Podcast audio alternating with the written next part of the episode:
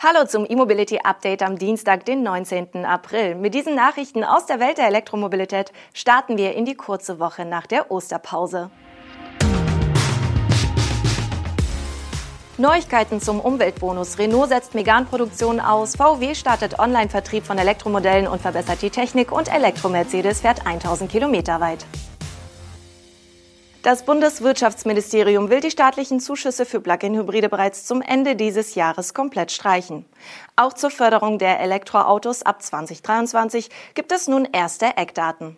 Ein Entwurf von Wirtschaftsminister Robert Habeck sieht vor, dass der Bundesanteil im kommenden Jahr noch 4.000 Euro betragen soll. 2024 und 2025 soll es nur noch 3.000 Euro geben. Über 2025 hinaus soll es dann gar keine Zuschüsse mehr für den Kauf von Elektroautos geben. Zudem soll die Mindesthaltedauer der E-Fahrzeuge von sechs auf zwölf Monate steigen. Auch beim Leasing gibt es künftig weniger Förderung und das wie bisher auch in Abhängigkeit der Vertragslaufzeit. Zudem soll mit der Umweltbonusreform wohl auch die Bemessungsgrundlage geändert werden. Bisher ist der Nettolistenpreis des Basismodells ausschlaggebend. Sonderausstattung wird also nicht hinzugerechnet. Künftig soll sich die Förderhöhe jedoch am Bruttogesamtfahrzeugpreis inklusive Sonderausstattung orientieren.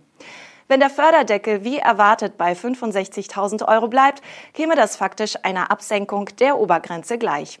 Für viele üppig ausgestattete Mittel- und Oberklassefahrzeuge dürfte es dann also keine staatliche Prämie mehr geben. Die vielleicht wichtigste Änderung betrifft allerdings die Plug-in-Hybride. Wer diese kauft oder liest, geht nach Vorstellungen des Wirtschaftsministeriums ab 2023 leer aus. Damit wären die Plug-in-Hybride nur noch bis Jahresende förderfähig. Wichtig, der Vorschlag des Wirtschaftsministeriums muss noch durch die Ressortabstimmung, wird also erst noch mit den anderen Ministerien und Koalitionspartnern abgestimmt. Widerstand insbesondere gegen das Ende der Plug-in-Hybrid-Förderung ist dabei vor allem von der FDP und aus dem Verkehrsministerium zu erwarten. Der Wirtschaftsminister will diesen Prozess aber zügig abschließen. Renault hat die Produktion des rein elektrischen Megane E-Tech Electric in Frankreich gestoppt. Laut eines französischen Medienberichts ist die Fertigung wegen Halbleiterknappheit und fehlender Teile aus der Ukraine vorerst bis 25. April eingestellt.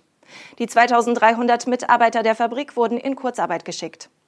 Die ersten offenbar bereits produzierten Exemplare des Megan E-Tech Electric sollen zwar wie geplant im Mai in Frankreich an Kunden übergeben werden, die Auslieferungen neu zu produzierender Einheiten des Stromers werden sich aufgrund des Produktionsstopps aber verzögern. Renault ist nicht der einzige Hersteller, bei dem aufgrund fehlender Teile die Einführung eines neuen Elektromodells kompromittiert wird. So musste etwa Volkswagen die Markteinführung des ID.5 verschieben. Auch in der Renault-Fabrik in Cléon, in der die Elektromotoren hergestellt werden, kommt es bereits seit März zu Einschränkungen in der Produktion. Bereits vor dem Produktionsstopp hatten erste Importgesellschaften von Renault Konsequenzen gezogen. Renault Deutschland hatte Ende März bereits einen Bestellstopp für seine Elektromodelle und Plug-in-Hybride verhängt. Renault wollte in diesem Jahr ursprünglich noch bis zu 10.000 Exemplare des Megane E-Tech in Deutschland verkaufen. Immerhin ist es das erste Renault-Modell auf der reinen Elektroplattform CMF EV. Volkswagen hat in Deutschland ein spezielles Online-Leasing für Elektroautos gestartet. Zum Auftakt sind die vollelektrischen Modelle ID4 und ID5 im Angebot. Zum späteren Zeitpunkt folgt auch der ID3. Dabei handelt es sich um frei konfigurierbare Fahrzeuge. Das Angebot soll sukzessive auch in weiteren Ländern Europas ausgerollt werden. Später soll das Online-Leasing um Barkauf und Finanzierungsoptionen erweitert werden. Die Stärkung des Online-Vertriebs ist Teil der neuen Strategie der Marke Volkswagen Pkw. Dass das Angebot nur MEB-Modelle umfasst, ist übrigens kein Zufall. Der Vertrieb der Elektroautos läuft über das sogenannte Agenturmodell. VW ist also direkter Vertragspartner der Endkunden. Ein derartiger Online-Direktvertrieb durch den Hersteller wird von den Händlern meist kritisch gesehen. Laut einer Mitteilung des Konzerns sei der Handel aber weiterhin organisatorisch und finanziell eng in das Online-Geschäftsmodell eingebunden und bleibt zudem wichtiger Ansprechpartner für die Kundschaft von der Beratung über Probefahrten bis hin zur Auslieferung und Service. Nicht mehr Teil des elektrischen Online-Angebots ist hingegen der e-Up. Der E-Kleinwagen war bekanntlich seit Mitte Februar wieder bestellbar, ist nun aber fast schon wieder ausverkauft. Nach Medienberichten mussten erste Händler entsprechende Interessenten bereits wieder wegschicken. Das im Werk Bratislava für Deutschland vorgesehene Kontingent an frei konfigurierbaren Fahrzeugen ist bereits im März erschöpft gewesen. Weiter verfügbar seien aber vorkonfigurierte Exemplare des e-Up. Derweil plant Volkswagen deutliche technische Verbesserungen an seiner Elektroauto-Plattform MEB. Wie aus einer vor Ostern veröffentlichten Präsentation hervorgeht, strebt VW für den MEB künftig Ladeleistungen von über 200 kW und Reichweiten von bis zu 700 Kilometern an. Zudem soll die Beschleunigung der Allradmodelle bei rund 5,5 Sekunden liegen.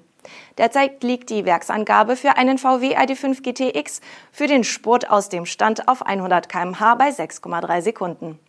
Bei dem Reichweitenziel von 700 Kilometern wird in der Präsentation nicht angegeben, nach welchem Testzyklus dieser Wert erreicht werden soll.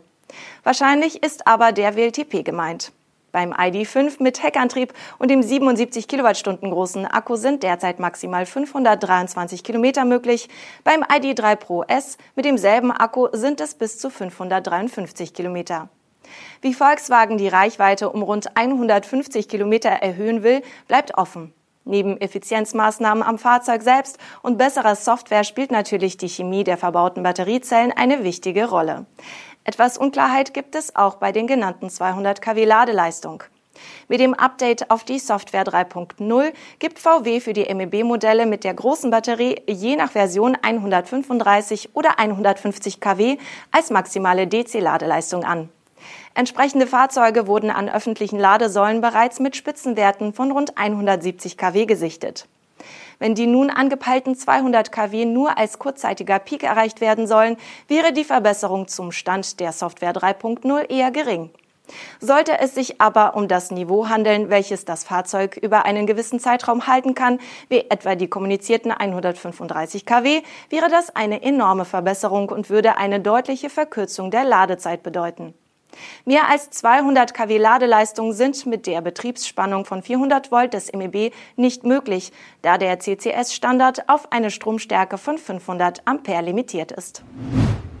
Rund vier Monate nach der Premiere der Studie Vision EQXX hat Mercedes eine Demonstrationsfahrt durchgeführt. Dabei legte der Technologieträger im realen Straßenverkehr genau 1008 Kilometer mit einer Batterieladung zurück. Inklusive Alpenüberquerung und bei nicht optimalen Wetterbedingungen. Das auf besonders hohe Effizienz getrimmte Fahrzeug fuhr laut Mercedes auf seiner Jungfernfahrt von Sindelfingen über die Schweizer Alpen und Norditalien an die Côte d'Azur. Dabei wurden reguläre Geschwindigkeiten und zeitweise auch bis zu 140 kmh auf deutschen Autobahnen gefahren. Beim Start der Fahrt in Sindelfingen regnete es sogar, was den Verbrauch eigentlich erhöht. Am Ende lag der Durchschnittsverbrauch bei 8,7 Kilowattstunden pro 100 Kilometer. Bei Ankunft an der Côte d'Azur war der Akku noch nicht komplett leer. Laut Mercedes lag der Ladestand noch bei rund 15 Prozent, die Restreichweite bei etwa 140 Kilometern. Um die Ergebnisse von einer neutralen Instanz zu bestätigen, erfolgte die Fahrt mit versiegelter Ladesteckdose und wurde von einem unabhängigen Sachverständigen des TÜV Süd begleitet. Das war unser E-Mobility Update für heute. Wir danken Ihnen fürs Zuschauen oder Zuhören und freuen uns über Ihre Likes und Abos. Am morgigen Mittwoch sind wir zurück.